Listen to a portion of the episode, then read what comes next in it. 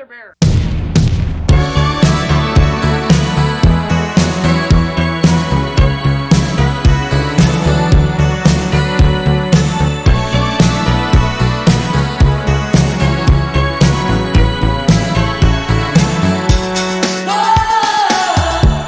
大家好，欢迎来到啤酒事务局，我是天。我是齐，我们之前是聊过一期海外版的啤酒旅行社了，是美国浅尝辄止。部的，对。对，因为是个压力非常大的一个国家啊。今天咱们今天这个国家压力更大了，压力更大了，所以我们就先从这些重磅的国家开始聊。然后请来了一位非常专业的嘉宾来聊这个压力大的地方。对，讲到啤酒啊，就是很多中国人其实会觉得德国啤酒最牛逼，嗯，对吧？但是其实咱们精酿圈儿，我不知道算不算是一个共识啊，很多人会觉得另外一个国家的啤酒其实完全不亚于德国啊，它就是比利时。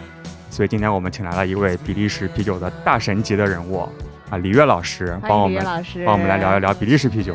我是不是假装给自己点掌声我给你掌，哎我给你鼓掌。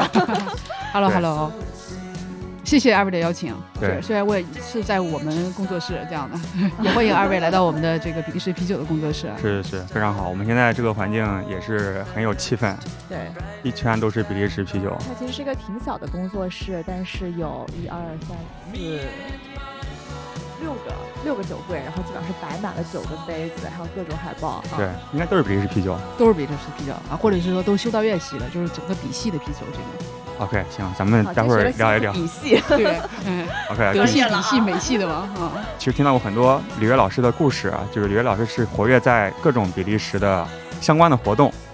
对，就不仅是啤酒，我都觉得李悦老师是那个比利时旅游局的推广大使。其实真的是是不是？一会儿让他们多付我点钱。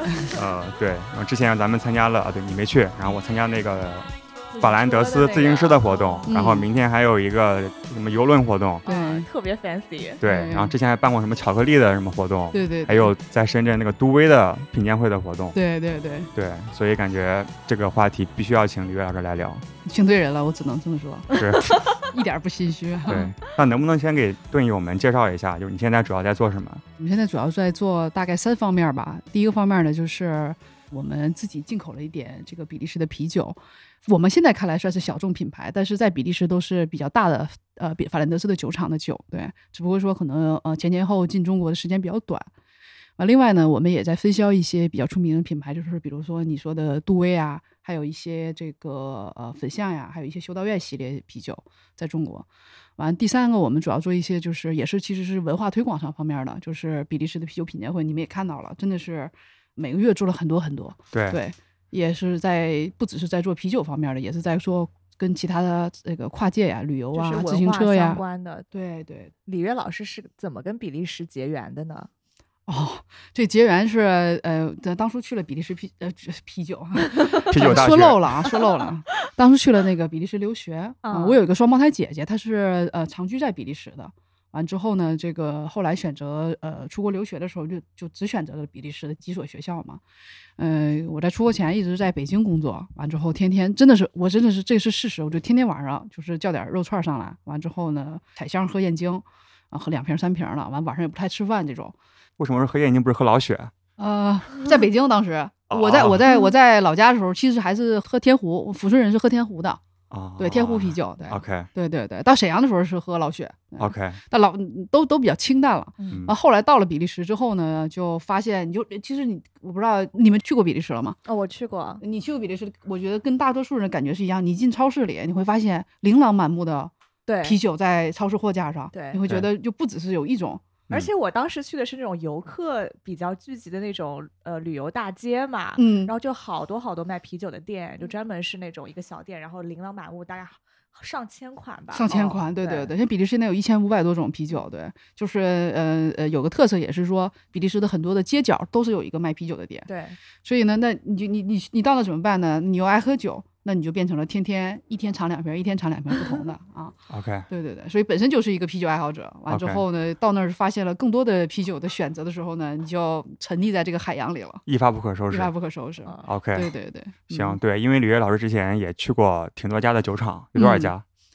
哇，没真统计过，但是三五十家肯定是有的，三五十家可能也不止。就比利时的酒厂，我觉得大大小小，呃，出名的基本都去过了，都去过了。对对对，所以要不这样子吧，咱们今天分两部分，就上嗯半期我们就聊一聊比较严肃啊、偏干货的一些比比系的啤酒知识，对嗯，然后下半期就聊聊李约老师在比利时的一些个人的啤酒旅行的经历，嗯，好呀啊咱就，偏个人导向的。嗯，咱们看我们聊的状态是把它剪成一期还是两期，但是咱们分这两部分开始聊。好的，那咱们从比利时的啤酒风格，或者嗯是起源于比利时的有哪些啤酒，嗯哼，咱们开始聊一下。好呀，其实最开始比利时啤酒，呃，也也都是最早最早的很早很早之前也都是拉格型。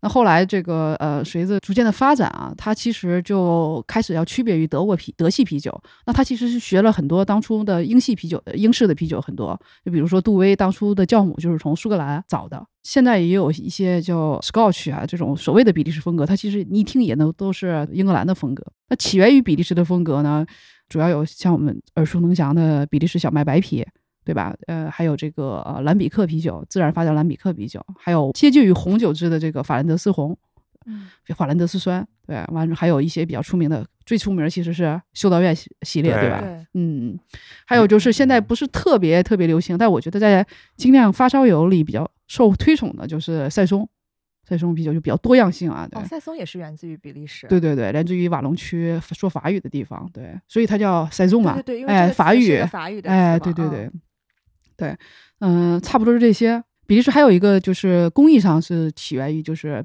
瓶内二次发酵，就你会发现其他国家的它不太使用这种呃发酵工艺啊，它就是一次发酵就可以了或者桶陈。那比利时人比较喜欢，呃，尤其修道院系列的啤酒啊，就是风格的啤酒啊，他比较喜欢用瓶内二次发酵。完之后呢，现在也流行了统称。开放式发酵工艺也是比利时这边做的，对吧？那就兰比克呗。对，那就是兰比克。OK，达兰比克对，其实法兰德斯红也有两家酒厂，它也使用了开放式发酵。OK，对对哎哦，之前不知道。对对对，行，这么多大的分类，咱们要不就是从我们从最常见的、最经常听到的最熟悉的开始聊一聊。嗯，那就先聊白啤还是修道院？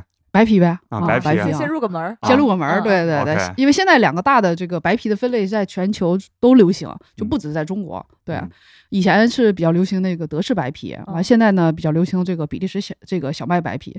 那就顾名思义嘛，小麦白啤它其实加入了呃超过百分之三十的这个小麦麦芽。完之后的比利时跟德国又不太一样，又不用遵循什么法则，对吧？所以它其实可以往里面添加很多的香料，就是添的橘皮和原水籽啊。对，所以它就有这种呃本身就有柠檬的香气。完，嗯另外呢，如果如果白皮比较高温的时候，它就会有这种黑胡椒的味道，就来源于这个原水籽，对吧？我入门精酿就是喝的那个 Blue Moon 啊，Blue Moon 啊，它也是这个类型，它是比比利时白啤的类型，然后加一片橙子进去，我觉得特别好喝，哦很香。而且就是感官上也是有有不一样的。就是我记得十年前大概流行一段黑啤一段时间，嗯就是大家都知道说以前都知道这个拉格型啤酒是晶莹剔透的，那大家就觉得黑啤这个哦，好像这个口味更重啊，这个或者麦芽更香更香甜这种。那白啤呢，其实我也觉得有这种因素在里边儿，大家觉得可能哎黑啤见太多了，那可能这种自然浑浊的这种白啤。呃，大家也会觉得跟其他的这种呃拉格型啤酒是有口味上区分的，颜色上区分的，所以他就觉得哦，那我就开始喝，对吧？这 OK 也跟教育有关系，我觉得。对嗯对没错对，而且嗯因为我是之前我不喜欢喝那种苦味的东西，现在呢，就之前喝 IPA 觉得哎呀太苦了，所以哦当时一喝那个小麦，我觉得哎呀真的好喝，小清就很新啊香甜。对，嗯哼 OK，所以讲到白啤，其实就是指比利时小麦啤酒，呃，这一种单一风格吗？还是有不同的都可以叫？一般都是这么叫，但其实回头我们可以喝一款啊，这个是这个兰比克酒厂生产的这种兰比克小麦白，对，兰比克也有小麦白，啊，当然了啊哦啊，但是是兰比啊克酸啤做基底的小麦白，大家一会儿打开可以尝一尝。那它怎么归类呢？比如说在 BJCP 的分类里面，它会被归成哪一个类别？它应该也不会被归类吧？啊，其实比利时有很多的啤酒啊，它就没有办法归被归类。比如说我们有一个花花世界那个 Homo Beer，呃，我们现在可以看成说比利时 IPA，但是酒厂给我们的反馈是，他从来没有办法去参加任何的呃大奖，因为他觉得他不是 IPA。他虽然用了这种呃四种酒花，当地的四种呃比利时的四种酒花 Pomeranian 的，但是呢，哎、他就自己不会觉得是 IPA 类型。那他觉得自己是啥？嗯，他就是呃呃 Belgium Special Beer。Speciality 对，所以他不会觉得我一定要参加这个比赛要获奖怎么样。但当地比利时是非常非常受欢迎的。OK，是不是该开一个呀再？开一个呀，开一个开一个我已经迫不及待了。哎，Blue Moon 是比利时的吗？对，比利时美国的，布鲁莫是这个牌子是美国的，但是它做的是比利时风格的风格 OK 对，反正它上面写着 Belgian White Beer，对对对，嗯耶看一看，哦，就是蓝比克酒其实气都不追求气泡感的，二氧化碳都不多的，这就是一个蓝比克的小麦白啤啊，哇，从来没有听说过，它是还是有点这个碳化感的啊，对，长见识啊。也是自然浑浊的，哎，也也不哎，够它颜白啊。色很清淡哎，是那种很清淡的自然浑浊，也是过滤过的。它闻起来就是那种比较收敛的那种花香，有一点点 funky 的味道，很像在喝果汁哎，是吗？嗯嗯，一会儿打开法柔，你会觉得更像喝果糖这种感觉了。我会觉得它有点加了乳糖了来做发酵，它很像那种青柠苏打水的味道，是吗？哦非常轻，也、哦但是也只有四点五度啊。很好。就是如果很多人一下接受不了蓝比克的那些过桶的，高的，嗯，对酸度高的一些啤酒的话，这个其实是一个很轻松的感受一下野的味道，同时又很小清新那种感觉。而且结合了比利时两大特点啊，两大特色的啤酒啊，啊对白啤和这个蓝比克。哦，嗯真的，对对对，坦白说，我平时喝比利时小麦比较少，因为那些香料，反正不知道为什么，就是我没什么感觉。嗯，但这个我觉得就就很好，就是它没有那么重的香料味儿，同时有一点点简单的那些野的味道，有点酸酸的酸度比。较对，还是嗯有点酸度的，嗯但我觉得这个小麦白皮应该没有加入原水子和和橘皮，对对对它就是本来酸皮做基底嘛加入了小麦这种，它还是以蓝比克的为基础，只不过说所以，比利时小麦啊，所以它不是一个典型的比利时小麦，对我觉得它的比利时小更是麦要加那些香料。对，你看它写 Lambic 呃 Blanche 嘛，呃蓝比克白啤，对 OK，我觉得更是它更强调的可能是蓝比克，而不是这个小麦。它我觉得这个很就很适合开胃酒，对对对对对，开胃酒，我觉得有点像 cider 的感觉。对，啊，对，对非常好。嗯这个也也是你在卖吗？啊卖的呀卖的呀啊，当然卖了。啊，这个嗯推一推，哦推一 推这个好，这这个是啥牌子？Timmermans 啊，我们叫廷曼斯啊。也是比利时最古老的兰比克酒厂我，再给自己倒点儿，是不是啊？后边还有呢，别啊甭着急啊，这就是人家什么品啊？这个木塞香槟瓶，香槟瓶，对对对小香，槟瓶但是。三三三七五的，对对对对，然后嗯也没什么负担，喝一喝嗯挺好。我觉得像呃 Timmermans 啊、Boone 啊这些都会比较亲民一点儿的兰比克，对，好的好的好的，嗯行，非常适合入门，入比利时啤酒的大门，比系大门，比西大门的第一款酒挺好。哎，我能问你们一个问题吗？你们觉得，因为真的是蛮多人说，就是陆精酿的们，他都是从就是比系的这个啤酒开始喝起来的，修道院呀什么的。你们呢？我说了，我入门就是喝 Blue Moon 呀 Blue Moon 啊啊，在美国，嗯对，，其实我觉得，如果是没有在海外，比如学习啊、生活的经历，很可能在国内就是最早期好像就是比利时啤酒，我觉得就是从修道院或者来的比较多 IPA 吧，嗯。嗯，对，但是因为之前在美国嘛，可能是先喝了 IPA，嗯，对。但是我的理解是在更早之前，可能十几二十年前，嗯主要是德国啤酒啊、比利时啤酒在国内算是高端啤酒的代表，对不对？完后边还有一个就是我觉得呃也挺有意思的，就是大家说尽量喝到最后就喝酸是喝到最后，嗯。你们觉得这个是适合你们的定律吗？确实，我们聊到很多嘉宾都是说，最喝到最后就是就是从 IPA 入门，然后喝到酸，最后喝回大绿棒子，对就这样的一个趋势嘛。对对对，但我觉得酸嗯确实是一个挺自然的趋势，因为你比如说你喝 IPA 和苦喝惯了以后，其实你就会追求一些其他的味觉感受嘛。那我觉得酸其实是一个比较复杂的一个味觉，嗯哼哦嗯就你可能是需要一些打底的一些品鉴能力，你才会去 appreciate 酸这个味道。那当然，嗯，就我们前两天就 Timbermass 刚刚到的，到的嗯新的嘛，我们就做了一个跟有趣青年做了一个品鉴会，我们只做了就是这四个小瓶吧，法柔、呃 Old Girls、Old Click 和这款这个呃 Blanche，我们还做了一个法兰德斯红，都一系列酸的，你知道吧？就挨个打，打完之后呢，就发现小白们。都不是很喜欢，唯一喜欢的就是你这个白或者是后边的法柔，法柔那个嗯果糖味儿比较强啊。嗯，后边他们都觉得特别酸。完对后来我也跟，因为也刚到嘛，其实我之前在比利时都喝过，但是根本记不住嘛。啊，我也打，我一边带着他们品鉴，一边我自己喝，我都觉得酸，嗯啊、就是 我都觉得喝不下去。就是 Old Old Goods 和 Old Click，尤其 Old Click 这款，哇，太酸了。嗯嗯，所以这个虽然是嗯可能需要点欣赏的门槛，对对，因为刚开始其实啤酒有太多种了嘛，各种各样的味道，有太多是适合就是人类基因上面会喜欢的很多果味儿啊、甜味儿，这些东西肯定是先最容易接受的嘛。嗯。只是说你喝腻了之后，你想探索更多的可能性的时候，你可能发现原来比如说酸腐的味道，之前孟博也孟洛博士也在嗯。节目中分享过，嗯嗯嗯，嗯，他说是甜是咱们基因中自然去接受的嘛，然后苦是让人上瘾，然后最终让人着迷的是酸腐的酸酸酸腐的味道啊。对对对，嗯嗯当然肯定不是每个人都能接受酸的味道，但是我嗯目前我还是挺喜欢喝个比较复杂的这个酸，那肯定是少喝点儿，嗯，对嗯然后吃饭的时候就大力棒子嘛。嗯嗯嗯。嗯好，那白啤咱们哈拉完了，嗯。第二大的分类，修道院，对修道修道院院。嘛，嗯嗯，感觉非常有压力，有什么压力什么单料、二料、三料、四料啊？这个意思啊都要聊一聊。都要聊一聊啊。呃，呃我以为嗯你是说酒精度有压力呢。啊酒精度好像也有酒压力。精度其实是是有压力的，对对对对对。那首先，要不先给大家科普一下吧，单料、双料、三料、四料，它到底差别在哪儿呢？哦，好呀。其实刚开始也没有叫单料这种说法啊，一般在比利时都叫 blonde，叫金皮这样的。对，那呃，当时那个呃比利时人他其实是想这个升级酒精度的时候呢，他发现这种拉格或 blonde 太淡了，那所以呢，这个西梅尔酒厂、西梅尔修道院酒厂，他就呃呃修道士他就开始研发平台二次发酵，投入了更多倍数的麦芽。那当时也没有什么计数器啊什么的，他就打了三个叉在桶上。之后做出来的啤酒呢，又使了平台二次发酵工艺呢，做出来啤酒呢，他们就命名为 triple。所以世界上先出来的是 triple，哦，所以是因为打了三个叉，所以对打了三个叉了为什么是三个叉不是两个叉呃，标记麦芽的倍数。他就他可能是研究配方研究了很多遍吧，？OK 啊，应该肯定不是上来就打了三个叉，就觉得这个不是这个呃两倍哦麦芽不够嘛。OK，哦对对对，它这个应该不是严格的重量上是几倍，只是说比之前要多。呃，它是麦芽投入的倍数就是这三个叉是标记了你麦芽，因为你去比利时一些老的酒厂，现在还存在这种黑板，它其实是有呃配方在黑板上写的嗯一些东西啊。对，其实像呃法兰德斯酒厂的也还有的。OK，那呃它投了三倍的麦芽，那你相应的正常来说，你就要加入更多的酵母和酒花，嗯对吧？去发酵这个糖分。对，去发酵这个。对，嗯那正常来说，我们说 triple 的时候呢，我们其实大部分就指的麦芽的三倍。但我也有看到其他的书在乱写啊。我特意考证的一本书是一个非常权威的权威的一个人嗯写的，而且我也问过比利时酒厂的人，这个三倍是吧？OK，那反过来呢，之后西麦尔酒厂发明了三倍呃啤酒之后呢，他在过了不几年之后呢，他就用了这种深烘的麦芽，他就做了一款啤酒，叫做双倍 double。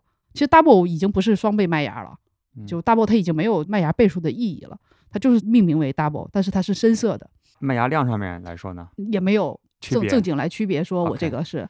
那呃，现在有人在做双倍的时候呢，它是跟金皮可能是六度左右，那它也有放到中间七点五度的酒精度的，那就是可能在单倍和三倍麦芽中间，也就是双倍嗯。对，但其实也有更低的酒酒精度的这种双倍，但非常明显的一个特点呢，它就是它是深色的深，色，嗯哎，对，深色的，所以在比利时更多的叫做 blonde blonde brown，就是金色中皮。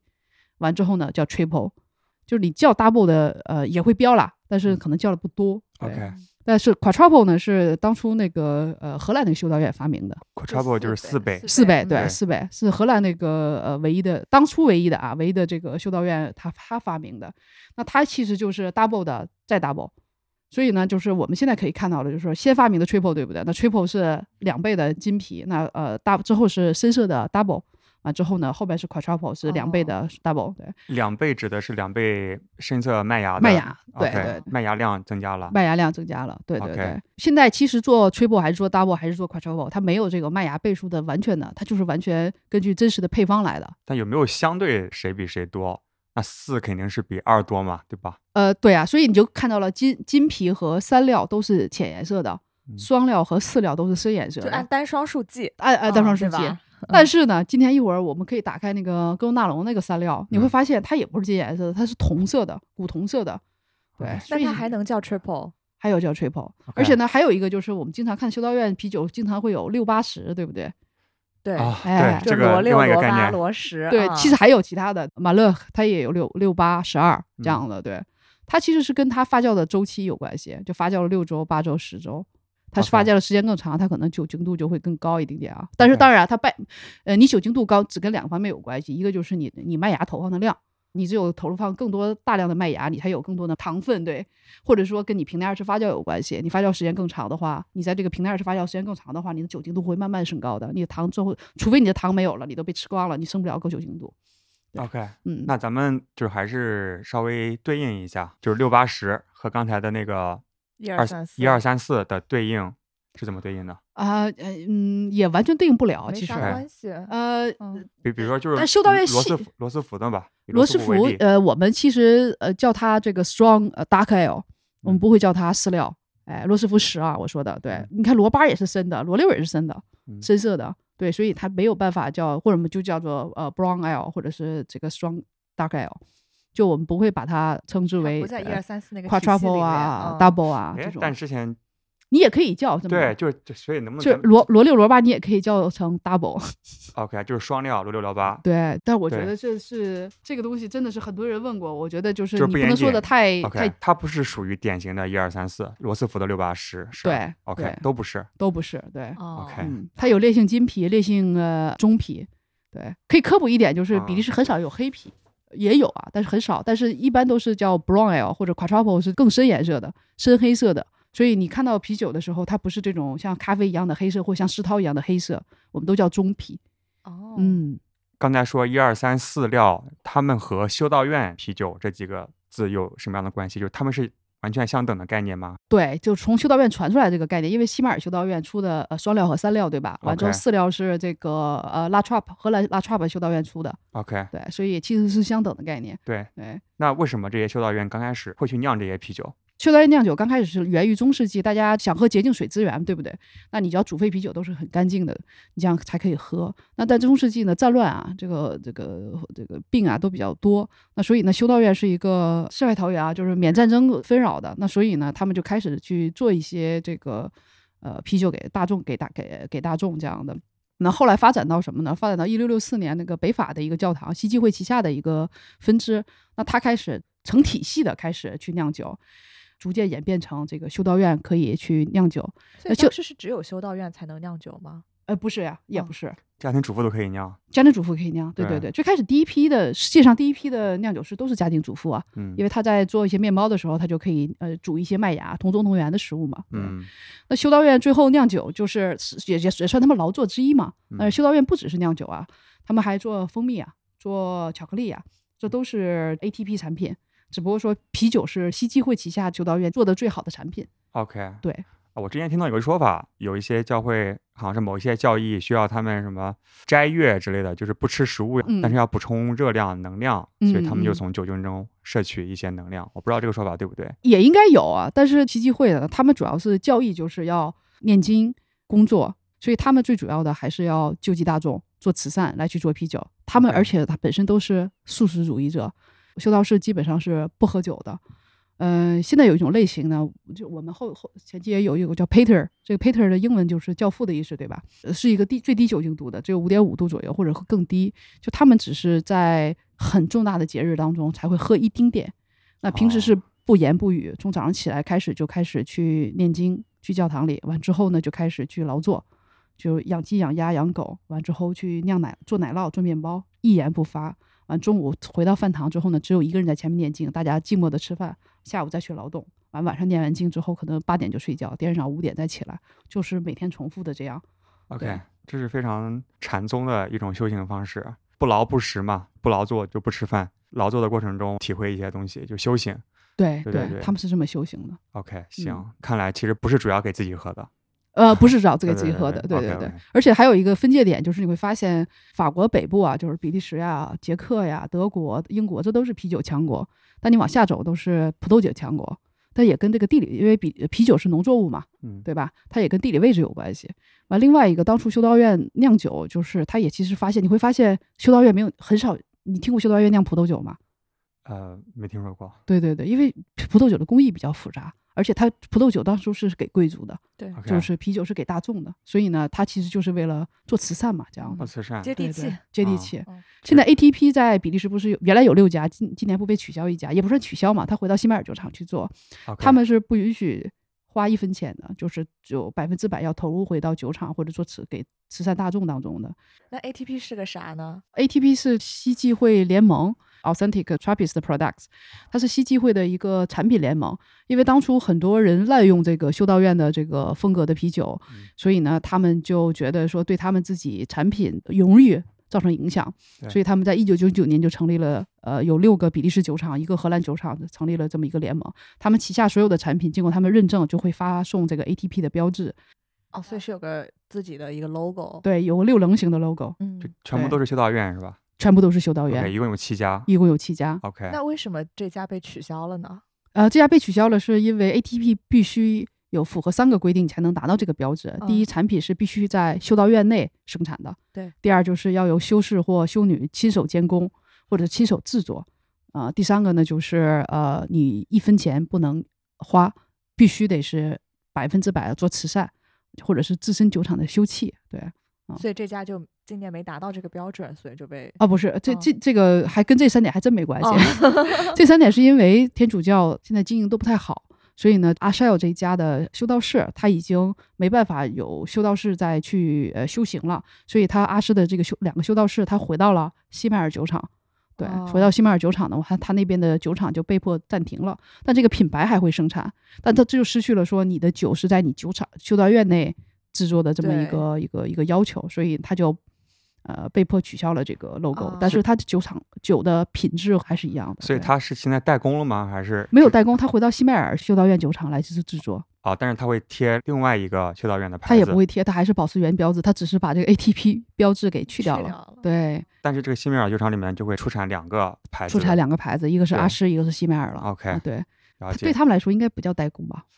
我我提到代工，我总觉得加是加引号的代工，啊，对对对吧？就就嗯转移了，就换了个地儿吧，换了个地儿。换了个对厂，换了一个哦厂，对，换了一个厂。但是这个组织 ATP 非常严格，就哪怕你换到另外一个修道院也不行。也不行，而且西麦尔本身是 ATP 标志的发起人老大，所以他们可能每三个月或每半年就要开一次会，OK，对，全就全球的这几个修道院，对哦对对，所以身体力行。身体力行，对对啊对。行，那除了这个组织，还有其他组织吗？刚刚之前有听说有什么十几个修道院的什么啤酒，那个是什么组织啊？他们成立之后呢，就是那很多修道院其实还是酿酒的，或者是说有商业酒厂在酿修道院类型的酒，那他们怎么办呢？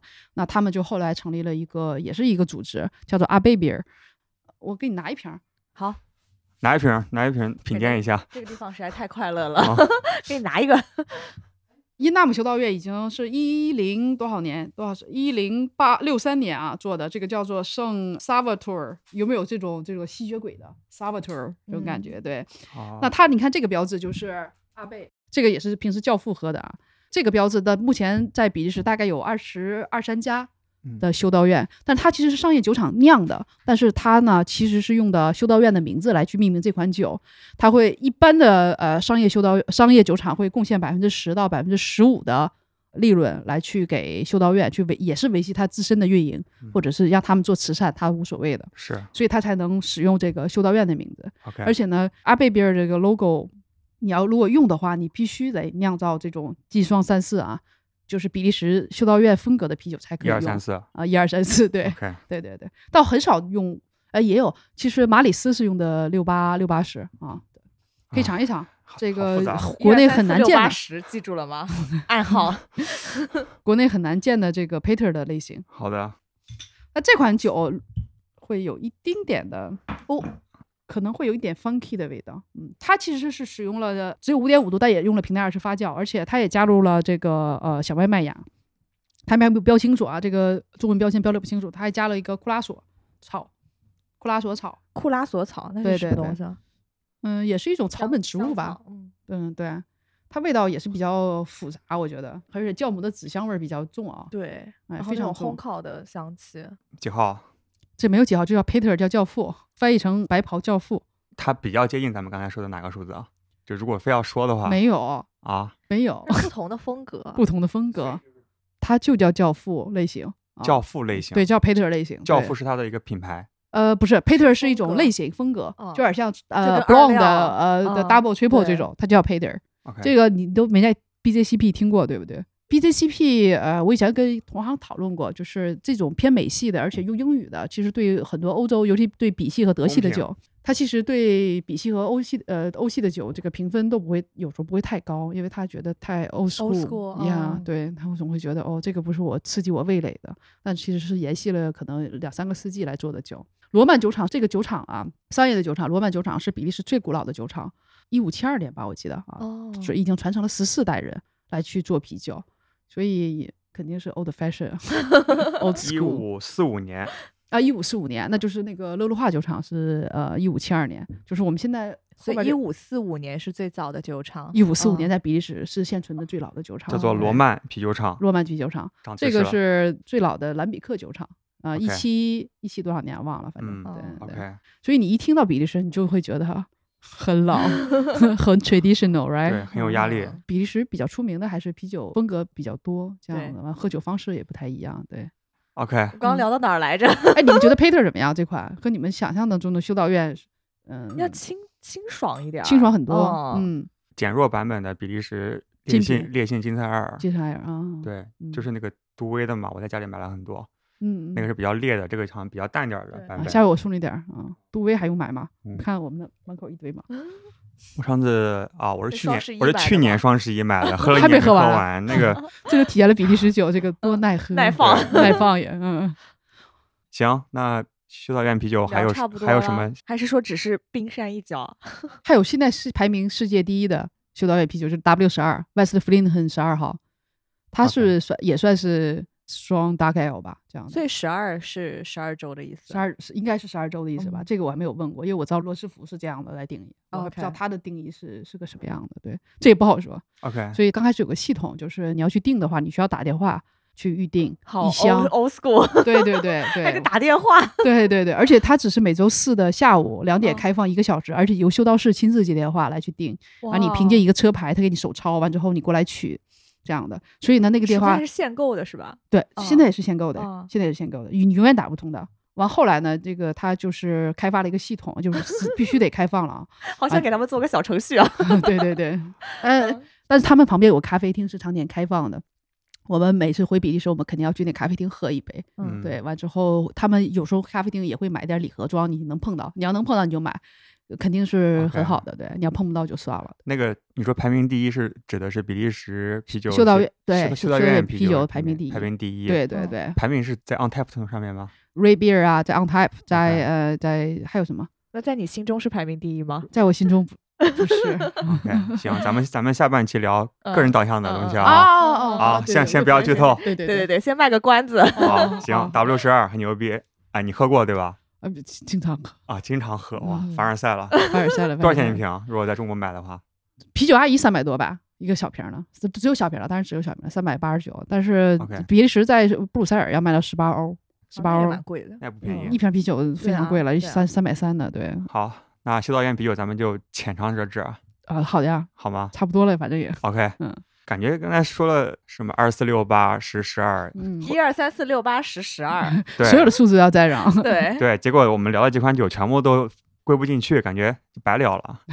没有，我们扩展了我们的知识。啊你要知道啤酒那个什么千变万化。嗯啊，对嗯对，所以不要被这些数字所束缚，它如果有用就用，没有用就抛弃就喝就好了。对对对，嗯，那下一个分类咱们聊一聊蓝比克，好呀，蓝比克是一种奇特的发酵工艺带来的啤酒嗯风格，就是它是开放式发酵，普通我们的发酵罐都是封闭的，对吧？那它的像一个游泳池一样，发酵的房间也不一样，它是四面开窗的这种，也不是四面开窗，两面开窗，所以它控制的温度，我们也一般都是这种什么呃冷却制法，他们都没有那种设备，它是靠开窗户的，真的啊、所以呢 old fashion，非常 old fashion 啊嗯。它所以它墙壁上呀，空气当中都弥漫了这个野生的酵母嗯，主要就集中在一个区域，就是布鲁塞尔旁边有一个塞纳河流域。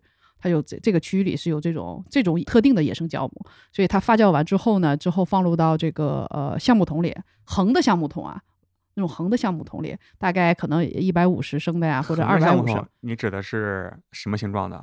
就是这种形状的。啊，就是橡木桶横过来放呗。对，呃，横橡木桶，我以为是一个什么长方形。的。啊，不是不是，这种横的橡木桶。啊，因为法兰德斯红跟这个就不太一样，这种横的橡木桶，他们也是都从法国有一些勃艮第过来的，对对对，嗯，那横着放、竖着放有啥区别啊？呃，桶不一样，非常大的区别，？OK OK，还是不一样的。好的对，而且它桶可能就是二百二十五升或嗯者是一百五十升这种，嗯完之后就桶陈，桶陈六个月的啤酒就是 Young Lambic，就是我们说的兰比克啤酒。嗯那兰比克啤酒在混入了果汁之后呢，就是我们现在经常看到的利德曼呀、水果系列这些啤酒，对。水果酸啤酒，不是水果啤酸啤，就是水果啤酒，水果蓝比克啤酒，水果蓝比克就是那种啊嗯，对对，林德曼啊系列都是水果，就是超市里大家非常常见的常见的，对对对对。完之后呢，那什么叫贵兹？老贵兹呢，就是混合发酵了一年、两年、三年统陈的啤酒混合在一起，你只才能称称之为老贵兹。那这时候你再加入发酵过的这种樱桃，才能叫老克里克 （Old Click）。老贵子和贵子有啥区别啊？贵资就是还是年轻啊，还是年轻。你放了，你放你只比如你拿三三年的贵资，就嗯是一个贵资。如果你混合了一年、两年、三年的贵资的话，你就称为 old goods 老贵资，单纯的三年的统称的蓝米克啤酒，它可以叫做贵资，可以叫做贵资，叫做贵资是吧？。对，叫做贵资，它可以叫但是它加了一年和两年，它就变成了老老贵贵资。资，对对对。而且呢，而且特别有意思的一点啊，就是兰比克这几这几家它是互互通有无的，嗯所以如果你去三全的酒厂参观的时候呢，你会发现它那个橡木桶里，呃，橡木桶外边它会放了放了什么叉呀，一个星号啊。这种标号是什么意思呢？就是哦，我有一个圆桶的酒是来源于 Boone 的，我有个桶圆桶的酒来源于 Timbermans，我有个圆桶来酒来，但很少现在来源于这个康康康帝龙，因为康帝龙实在太小了，所以它也不太产太多的原酒了。就是这几家兰比克是互通有无的，所以我有互相的原酒，啊我来陈酿完之后调和成自己要的酒。有个叫 Hora 兰比克的组织，他做了每年的，一从一九九九年一直到现在，我们现在还有。一一九九年、二一这样的，一三这样的，对对对。他们是八家兰比克酒厂开始自己调，调完之后就出了一个这种兰比克的酒，对，对关于蓝比克，我们之前有请 Eric，绝对的专家，对对对，鲁亮老师帮我们分享过一期就嗯。自然发酵啤酒的节目，应该是嗯。在四十多期吧，就大家也可以回去听一听。所以其实兰比克的话，就是真正的自然发酵啤酒。对，目前好像美国在做野菌艾尔，但应该也有一些这种自然发酵。呃，兰比克应该叫被保护的名字吧，就是你可以叫帅尔，你可以叫野金尔，但你不能叫兰比克这个酒，对，这个名字已经被保护起来了。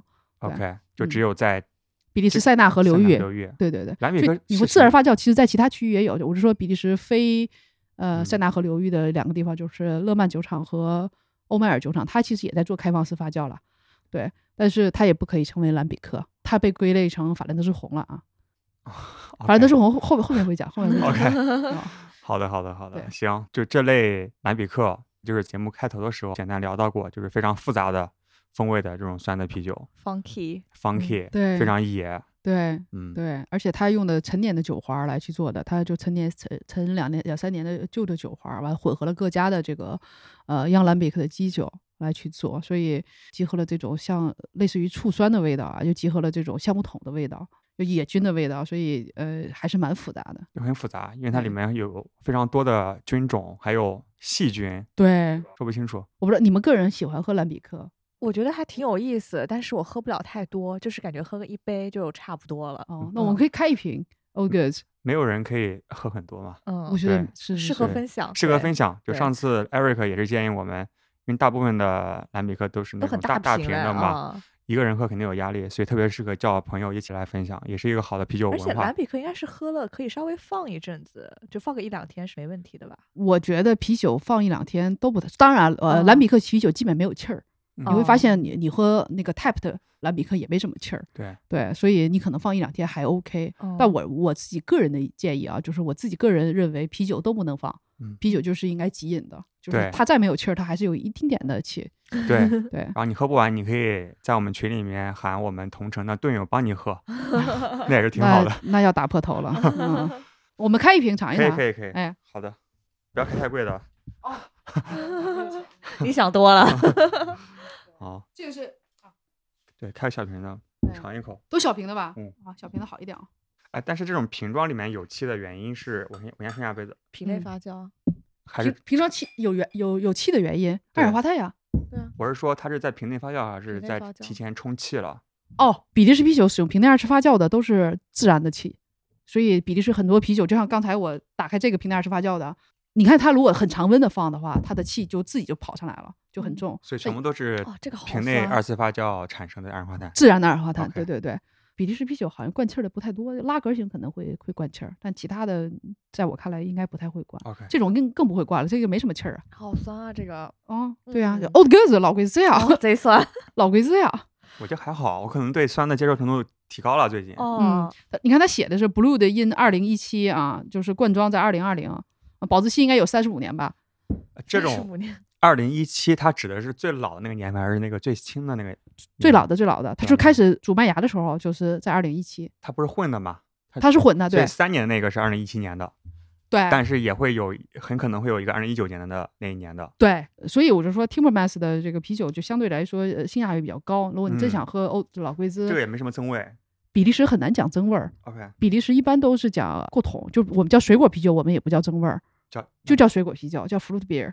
就我们不会说这个啤酒是增味儿，词，OK，对对，我们应该就增加的额外的味额外额外的味道，但你们会说加水果吗？也不说。比利时很难用增味儿。那比如说我怎么正确的用比系的语言来去说，这是一个加了桃子的林德曼的什么啤酒？我们就说这个水果水果酒蓝比克啤酒，水果蓝比克，对啊，桃子蓝比克桃子蓝比克，对，不会说这个是增味儿的。增味儿有个什么概念？增味儿和过桶，其实大家要区分一下概念啊。过桶就是，比如说我们其实也有啊，现在比利时也开始流行过桶了。过桶其实就是典型的增味儿，就是你不是参加于参加发酵的过程当中呃之后，你慢慢的啊，比如说你现在发酵完了之后，你放到波本桶里，放到雪莉桶里，你增加了它这个桶味儿，而且现在还有投那个波本的片儿，对来增加它的味道。那这种叫增味儿。蓝比克啤酒基本上都是两三年的橡木桶，就是一直在那里陈着，包括它里边的这个水果汁。当然，现在的这种普通的啊，它就是添加的水果汁。那 Old Click Click 这个汁，就是本身比利时也产酸樱桃，这个 Click 就是酸樱桃的意思。它其实是在铁桶里开始进行缓慢发酵的，所以它出来这个汁参与发酵了，所以参与了发酵过程就不算增味。我不能说不算，这个我嗯不敢这么定义啊，因为这个出去肯定会被怼的。但是呢，我就想让大家区分一下过桶带来的增味儿和你正常来说缓慢发酵带出来的这个更多的味道是概念上是不一样的。陈酿对我们叫做陈酿，陈酿我们叫陈酿，对。，OK，我们说过桶和陈酿，你有这种你会感到时间上带给你的差别，所以比利时一哦般都叫陈酿更多一点点，对。对，这个其实之前没有想到过有概念上面做一些区分，嗯，对，因为咱们国内因就说说惯了，陈酿就是在桶里陈着呀。你兰比克的 Old Click Old Girls，它就在桶里沉了一年，完之后拿再拿桶里沉两年，再拿桶里沉了三年的混合在一起啊，它就是陈酿啊，对啊，那就是陈酿嘛？非常陈。但是过桶也是在桶里待着，陈酿不是也在桶里吗？过桶你可能就七八个月你就沾个味儿，或者现在我跟你说嘛，有的很多投这种这种投片儿的这种就沾个味儿哦啊，它没有参与到整个这个酒体的发酵的一个过程。哦，对是这样子。哦而且呢，你想你这个呃，你所谓的过桶，基本上这个桶用一次两次就没了，就不能再用了，因为你哦味道已经没了。所以是在桶里待着，参与发酵过程叫陈酿。而且呢，它的桶一直一直用，一个桶可能要值个一两万欧元的，哦对对，，很贵的。完之后呢，它它要非常小心，因为野菌非常的容易感染。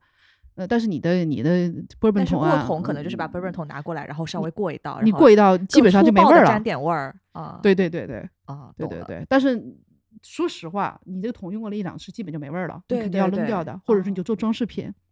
还有我们说的增味儿，就是加了什么果泥呀、这种后添加的东西，就并不是很自然的东西啊。但我也不是说就，比如说我们说椰子牛奶石涛，那椰子这也是增味儿啊，就你后添的东西，这种感觉很后添，就没有参与到发酵或者是很长时间的参与啤酒制作过程当中，就是比例是更多的啊，更多的提的，你很难提到说它是真味儿真味儿什么的。长知识了，来喝一个，聊的差不多了，来喝一个你们觉，得怎么样？来喝一个。太酸了，这个东西其实就是我概念中的老贵子老嗯龟子的标准的味道。对啊，对啊，啊，对啊，对非常标准。对啊，对啊。它就是酸，很酸，然后我觉得还有一点点苦味、回味，啊，我觉得它没有特别酸，不算是我喝过的比利时那种蓝比克，因为有一些酸它是非常尖锐的，可能是偏醋酸的感觉，但是我嗯觉得这个它好像是。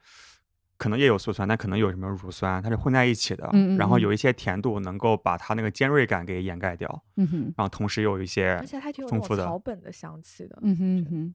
其实大部分的这个陈酿的，在桶里的陈都会带有略有带有草本，会带有这种瓦尼拉这种感觉的，因哦为桶本身就是带有这种味道。对对这一瓶零售多少钱？我还真不知道，哦，行，回头 那个回头回头找一下 这报价单。你研究一下，因为这种小瓶挺好的，因为晚晚上对啊，如果是家里比如说人也不多，嗯，开个大瓶也浪费，就开个小瓶，然后感受一下。我觉得这个套装是，就是我前一阵儿拿这个套装上的那个小白的品鉴课，就我就觉得不太合适。虽然是中级课是可以，对对，我觉得正好。嗯嗯，还是各种水果增味的啤酒。水果增味的啤酒，对对对，曼搞一点林德曼搞一点。后来开了那个他们普通的那个水果系列，大家都觉得好喝。对，你现在在卖林德曼吗？在卖林德曼呀，那适合黑他吗？还还适合适合聊他吗？没事儿，还没事。啊，我其实想澄清一个问题啊，就是听说林德曼它有两个版本，嗯，就是一个是小瓶装的版本，还有一个是我不知道是生啤还是什么版本，就是它好像加水果的制作周期是不一样的，以它的工艺。兰比克各家其实都是差不多的。OK，但是林德曼，呃，现在这个中文版本背面的背标上的这个添加物确实比较多啊，嗯，它也是现在目前量产比较大，所以导致成这个样子因。为超市里还挺常见的，可能最常见的就是 进口量你根本不敢呃想象，特别的大。哦对对对对，，好像是小瓶大瓶的区别，是是有这个区别吗？呃，都有。其实来一个，啊，不是，我不来不来不来不来不来，对，我不拿林德曼了，我就想说这个这个系列的啊，我给你啊找个大瓶的那个对比一下，小瓶儿已经是这种盖儿装了，对吧？是它其实就是用的这种很很便宜的这种 lambic，酿 lambic 是很简单的呀，你嗯只要酿造了，对吧？野生发酵，一会儿你就可以加入水果果汁，你就可以成为兰比克水果啤酒了，是是对吧？那但是呢，你对于中瓶儿或大瓶儿这些呢，那它确实使用了 goods 作为基底，那真的是需要年份在里边的，所以嗯呢，它都不一样，一个是基酒品质更好一点儿，时间更长的多一点。对对对。然后第二是添加物呢，大瓶儿你很难看到有太多的水果系列了啊。第一，也不是商业化的产品，它可能就主要就是一个产品，就是 Click，就是我们说的酸樱桃 Cherry、Sour Cherry 这种。对，就是说你，所以你只能看到两种啊，基本上看到两种，就是呃 Old Goods 和 Old Click 这两种。再往更高端的，会有很多添加什么黑莓呀、这些东西，但是它也是要几个不同的水果的发酵罐儿，水果发酵非常难控制嗯。它比它可能还比野生发酵还难控制，一旦不小心就染菌了，而且它也控制不好那种完全的发酵，所以葡萄酒发酵其实是很难的。所以它确实是添加了果汁，在发酵的过程中和这些自然的菌种产生了化学反应。呃，小瓶儿的肯定是是后添加的水果汁啊，对对对，它就基酒大量的基酒混入大量的果汁就出包完事儿了。那大瓶儿呢，还是它添入了这种比较高端，就自己来去酿的水果汁。OK，、对所以我听到这个所以不差钱的话，就还是有大根据的瓶的，对，对吧？就小瓶我基本都不太喝，因为肯定里边是有加果汁，果汁是有糖的。你大瓶的基本都发的很干，好的基本没有什么糖，这个非常重要。OK 对对对，OK，所以我那个传言是有根据的。是有根据的。OK 嗯，而且，那我给比利时啤酒做一个宣传，就是我我建议喝水果啤酒的时候，尽量喝比利时产的水果啤酒，或者欧洲产的这样的，或者喝 cider 这种自然的。就是国内很多的这种调酒，你看它颜色五颜六色的，但这种都加了色素或者加入了什么三磷酸钾这种甜的替代添加剂，对对，都不是特别好。那比利时啤酒起码在欧洲法律之下，它不允许添加任何违背欧洲呃，就是因为是农作物，你不允许添加任何违背农作物的东西，所以相对来说，这个水果啤酒也都是自然的。OK，好的，好的，行，长姿势了。我们再聊一个法柔。对，法柔，法柔是在八九十年代末吧，就是老龟兹这些太酸了，老樱桃也都太酸了，那他们怎么办呢？他就加入了一些这个糖。他们当时还有那种搅拌的容器，就是其实就是当初很粗暴的是把老龟兹放到你这个蓝比克的杯子，这就是典型的蓝比克的杯子，对，哦是这种树脂桶的，很很厚的啊，非常厚的都是。完之后呢，加入点这个糖，完之后倒倒倒，这样的就变成了呃我们现在看版本看到的法柔，所以你喝起来这种果糖味儿很直以为蓝比。克杯子是三全那个，就是高脚杯不是啊对对对见到比较多，而且感嗯觉比较优雅，配得上它这个贵的价格。为什么呢？因为他们用了很多勃艮第的桶，你会发现三全那个高脚杯是勃艮第的杯子。其实更多的蓝比克杯子都是这种竖直的这种杯子，而且它杯子做的都特别特别的厚，特别对的沉。而且以前你现在去比利时喝兰比克酒的时候，他都用那种陶瓷的酒壶。我也问了一下为什么，他们也不知道为什么，酒厂的人都不知道。酒壶就是你这种，不，呃，嗯不是陶瓷的那种哦带把儿的那种哦啊。完，你到兰比克，对。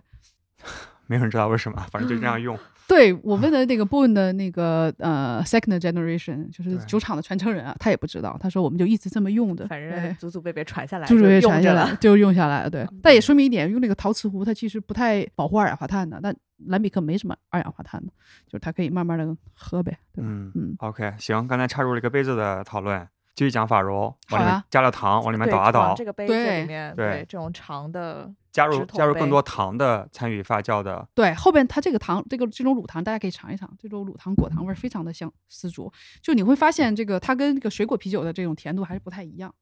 对，你都不用算杯了，因为你之前喝的是 Old Goods，那个就是个基酒啊。香甜的焦糖的那种感觉，哦，这个就甜了很多呢。对啊，对啊，嗯对。而且它其实是八九十年代，它其实整个欧洲都刮起了一个可口可乐风嘛，他们都喜欢偏甜口的，所以嗯他们就把个个改成这种。哎，对，你说可口可乐感觉有这种感觉啊糖浆那种感觉。对对对，糖浆感，对，对没错对，对那种焦糖的香气，对对，而且所以这种厚的杯子也方便啊，就是你当初放 old goods 放进去，放点糖，搅着搅着，杯子也但是我是觉得这个对我来说太甜了，可能兑一点刚刚那个 old goods，你可以兑试一下，对对，你可以尝尝尝对可能尝试试我觉得这更挺有意思符合我的口味一点儿，对啊嗯，七姐今天发明了一个啤酒鸡尾酒，啊，对呀对呀 自己调一调，对。啊，但法兰德斯红是有这种调法的，就是老贵滋这种、啊，好喝多了，好喝多了，就不会太酸，那你喝的就不会太甜，对不对这个很？好，嗯，哇塞，这个下回这个我们的终极品鉴课出现了一个新喝法，对对对，完全可以调在一起。对啊，就毫对吧？就无违和感平。衡很多，嗯，因为啤酒正常来说你不可以调的，你任何两种啤酒调在一起都很恶心，真的很恶心。你可以尝试一下回嗯去，对。但是呢，就是法兰德斯系列和这个这个兰比克这种系列这么调是没问题的。嗯，当然啊，说实话，那个呃老克里克和老贵兹互相调也没啥意义，那都都很酸，没啥，真的啊你只能调调法柔。对对对，嗯，这个挺好的。挺好的。好，那我们下来终于可以聊法兰德斯红了，啊，对，是吧？好的，惦记着呢，哎，啊，对，可以的，因为说实话，这个也是酸的嘛。对，对，然后我之前一直以为它也属于这个大的兰比克的体系里面，但好像不是不是。啊，完全独立的，对，因为兰比克其实在布鲁塞尔塞尔流域，它其实一部分酒厂是呃就是很 tricky 啊，一部分酒厂是在那个荷兰语区，一部分酒厂在法语区，但就是围着布鲁塞尔，但布鲁塞尔也是个独立的联邦区。我们说法兰德是红的时候，我们基本上跟要跟法国的红酒来相连接，对它可能酿酒方式和味道颜色上，它可能更接近于。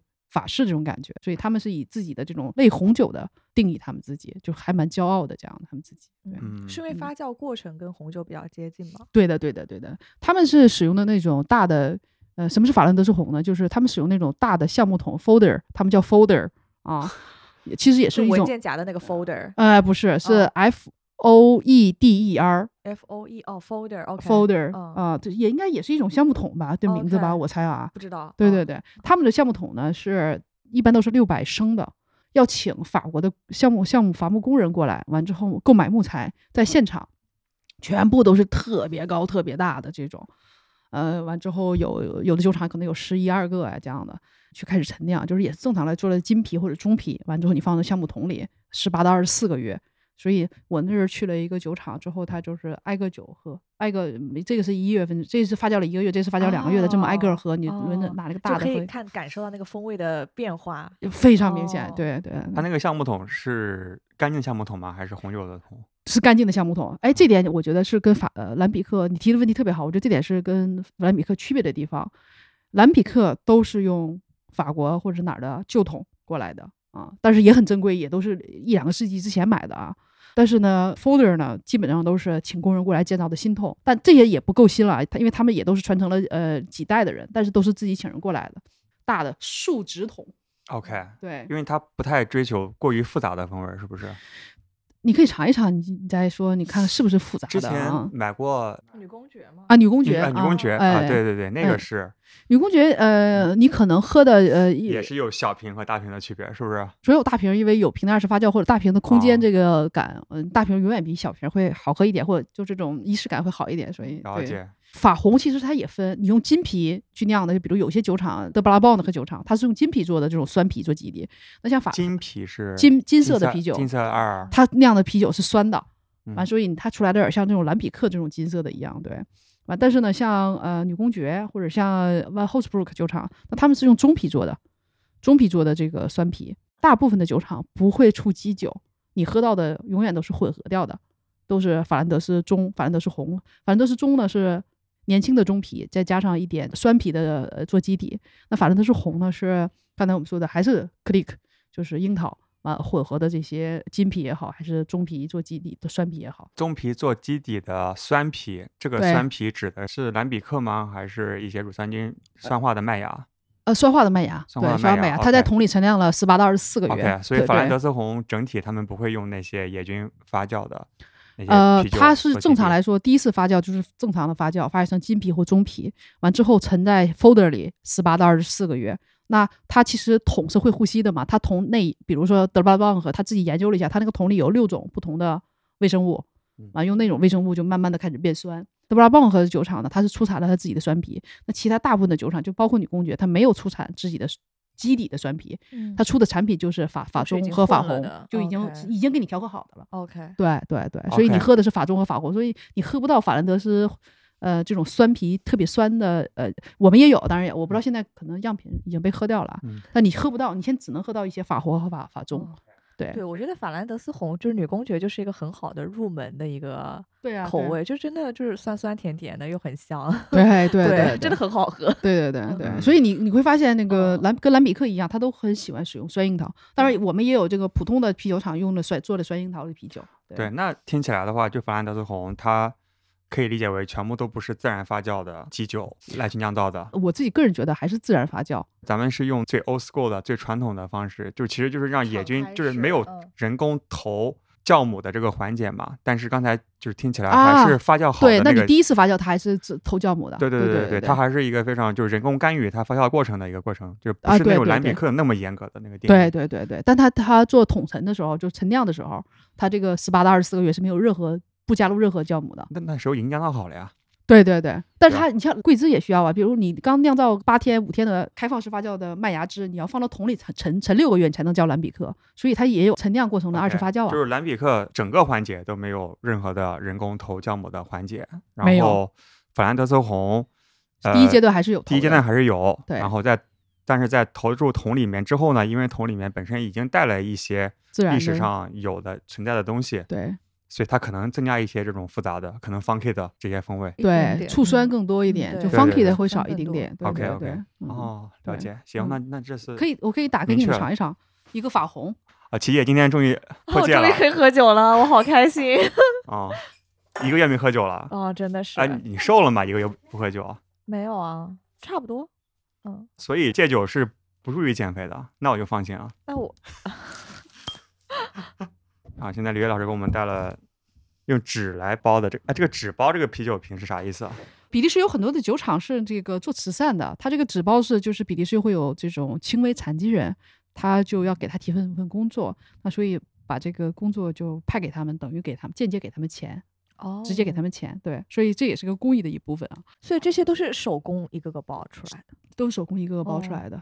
它就是陈酿了十八个月做基底的这个中啤，完之后加入了年轻的中啤，就是他们叫 Old Plan，就是老布朗，我们就翻译成老布朗啊，对，法兰德斯的老布朗，老布朗就是只有五点五度，是比较轻盈易饮的。那两个是一个加入，就这个是 Old，那么这个是呃法兰德斯典型的法兰德斯红，加了那个加入了 Click，嗯，这个就加了现在比较流行的，不是没有葡萄，哦，桑葚。呃呃也不是，嗯，树莓梅，raspberry，因为我看这个这个图片，他画的不好，我以为是葡萄。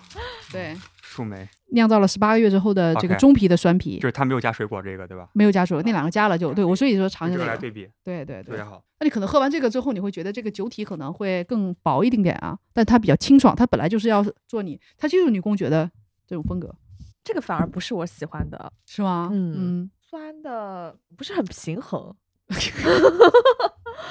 确实好像是醋酸的那个嗯。感觉是多一点儿，嗯然后对，这酸度感有点尖锐，嗯，是吗？是呃是的，这个就是那种尖锐的那种酸吧。哦就是你会发现蓝比酒克更乳酸菌的方向，它的酒体有点薄，然后配这个尖锐的酸，就我让人觉得有点它就是酒体薄的，它就是追哦求你要畅饮的类型的这种法兰德哦。斯的这种类型的啤酒，因为它是用了深色的麦芽嘛，嗯。就简单粗暴的形容一下，就相当于吃一个很薄的一个酸的巧克力一样，就巧克力和酸是不搭的嘛，嗯嗯对吧？这个其实就是深酸麦芽会有那种烘烤的面包的感觉，但是它嗯和这个酸可能不是每个人都会愿意欣赏这样的一个审美，嗯哼嗯哼。对。然后酒体又偏薄，你这么说，我们突然意识到了，我们就是讲酒的顺序，我们应该把蓝比克酸放到最后啊，因为大家都说的喝到最后就是酸嘛，我应该把蓝比克放到最后，因为对对蓝比克确实是非常非常的复杂，所以你你你先喝复杂，对，你我就你后喝觉得所有的东西，酸，但是又没有那么高的复杂度。对，但他就他没有追求复杂度，，对他，就是追求这种畅饮简单，嗯对，对，嗯。但是本身是很深厚的酸啤做基底，因为你看法兰呃那个兰比克没有棕色啤酒的，对或者没有棕色啤酒，深深红色的啤酒是、嗯都是 click 呀，对对，它都是金啤做基底的，对，可能真的跟喝的顺序有关系。比如说我们现在如果再去喝一开始那个酸的那个小麦，可能就会觉得，哎呀，没有什么味儿了哎，对对对对，哎，为什么兰比克不能用深色麦芽来去做呢？我倒没研究过，但我估计就是他们的这个行为习惯，他们就是觉得蓝比克就是应该这种金色的，他们也不知道为什么。他们也不知道为，他们就是是，反正祖祖辈辈都是这么干的。配方就是这样的嗯，他就不会太改变。对对对对，就是真比利时人真的是蛮尊重传统的。嗯哎，嗯比利时人自己内部会有鄙视链吧？比如说做蓝比克的人会不会瞧不起做这个老布朗的？哦，那不会哦啊，鄙视链你说反了，因为蓝比克很小，都是小酒厂，都是被鄙视的一一条链儿。哦，我们当然当然，我们今天发烧友比较推崇啊，但其实酒厂呃生存你还是要看你的经济效益就。商业角度上，商业角度上，对，是是被鄙被歧视的，嗯对对对。我觉得这个局太好了，我们搞一个那个比利时品鉴活动吧。你可以就是比利时品鉴活动你想修道院系列，嗯你就可以搞一个；对啊对啊法兰德斯你可以搞一系列，就让啊蓝比可以搞一系列。我觉得对于我们听我们这期节目肯定很很馋 对，搞一个让大家尝尝。行，法兰德的红不一定是红的，法兰德是红，是红是红的呀，加入个老加入是法特里克嘛。对，我们现在喝的是法棕，法兰德是棕。嗯，对对，是棕色的。对，棕皮嘛哎。还有最后一个那个赛松是吧？哦，赛松，对啊对，嗯，塞松定义也比较宽泛啊。故事来源是因为这个法国，法国去了啊，哎说什么法国，虽然是个法语，对，呃，塞松是这个呃，你一听就农忙时他做的啤酒这样的，他是冬天做，哎，我记得是夏天做，冬天喝来着。收丰收的时候，我忘了，反正现在蓝、哦蓝比克其实是只能十月份开始做，完第二年四月份才有，哦，就是它是也是季节性的啤酒。呃呃，塞塞中也是这样的，对，它它它是南部地区说法语地区他们做的，从酒精度啊到颜色上它都都有不同，也是比较重酵母。呃，刚开始说塞中，你总觉得会是不是农忙时候喝的应该是比较清淡的，没也没有，也有七七度八度的这种，对，我喝的第一个赛松是天成自己酿的那个，自酿的呃，怎么啊？样？你酿过的话，你怎么定义风格？我觉得赛松确实就是范围特别广，嗯，感觉就是一种比较体现酵母风味的，不加增味的，但是然后有些香料的味道，有的是有，有的时候是没有，嗯就是嗯它挺复杂的。就好像嗯你 不知道归类什么都可以叫赛松是吧？呃，也不是，现在比利时比较流行的是杜邦赛松和我们有一款西利赛松，我我看看还有没有啊？什么赛松？呃，杜邦赛松和西利赛松。OK，对对 C 里赛松，对，你会发现这两个酒厂都是法语区的酒厂。哦对对，南你北部法兰德斯没有赛松，然后赛松对我们来说现在还是一个小风格啊。我感觉嗯今年稍微流行了一点，但是又又又又销声匿迹了。感觉是传统风格里面的传统风格。对对对，对，因为这两年可能大家喝各种增味这些讨巧的风格比较多嘛，然后最近有一点点趋势是要回归一些传统，比如说西海岸 IPA，什么英式苦啤，嗯哼哼有好几家厂牌在做，但是这个赛松真的是传统里面的传统，传统里面目前还没有到那个阶段。有可能有可能。在比利时，赛松卖的也不是特别的多，嗯，对对，或者是说他们也不在乎说这个是什么风格，他们可能就是酒厂附近十公里都覆盖掉了，完之后他就可以喝到。OK，赛松是个地名吗？塞松不是个地名，塞松是塞松是季是季节节的意思，嗯法语里季节的意思。哦，OK，有没有一个比较权威的说法，就是哪一个国家的啤酒风格是最丰富的，就是起源于这个国家的？应该是比利时。对，比利时。比利时目前是 old school，对 old school，对、嗯对，我感觉英美有点混啊，对吧？英美有哦点混啊。呃，我比利时现在目前拿了一个唯一的这个世界非物质文化遗产，就是比利时啤酒这几个字，是唯一的世界非物质文化遗产的这个标志。就德国啤酒啊、英国啤酒啊、美国啤酒都不是，嗯只有比利时啤酒拿了这个。对，哦所以从品类上有一不是说有一千五百多种品种的啤酒嘛？OK，对对对有多少酒厂？酒厂目前有三百四十家，对，那不是很多。不是很多。而且你去比利时喝酒很开心的呀，嗯，啊，正你好顺带非常自然的引到了下一期的话题。是吧？哎，对对对，因为啥？你开车一百公里前后嗯左右都可以喝到不同类型的蓝比克呀，对吧？塞松的这些酒厂呀，或者修道院酒厂，可能开车一百公里或一百五十公里全部 cover 掉了。嗯你去美国喝酒，西海岸喝东海岸，嗨死了，疯真的是掉了呀，疯掉了呀！对对对，好的呀，行那我，们这期差不多，然后正好我们中间休息一下，我去上个厕所，我们回来聊聊下一期。不让去。好，好对，下一期我们听一听李悦老师在比利时啤酒旅行的故事。的故事，好，好的，好，好，拜行，好的，谢谢大家，拜拜。拜拜。听完这期，相信大家都很馋比利时啤酒了吧？这次啤酒事务局为大家精心挑选了节目同款的高性价比廷曼斯 Timmermans 套装，涵盖了法柔、蓝比克白啤、老贵兹、老樱桃和各种水果蓝比克，帮助你入门体验自然啤酒的魅力。你可以进入到我们的淘宝店和微店购买或者直接关注我们的微信公众号啤酒事务局回复关键词比利时获得购买链接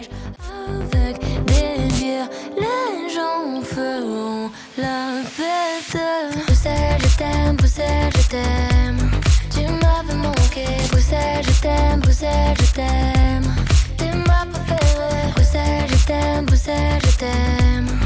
tu manqué. T'es la plus belle, ou t'es la plus belle. Paris m'appelle quand je veux rentrer chez moi. Quand le ciel gris et la pluie me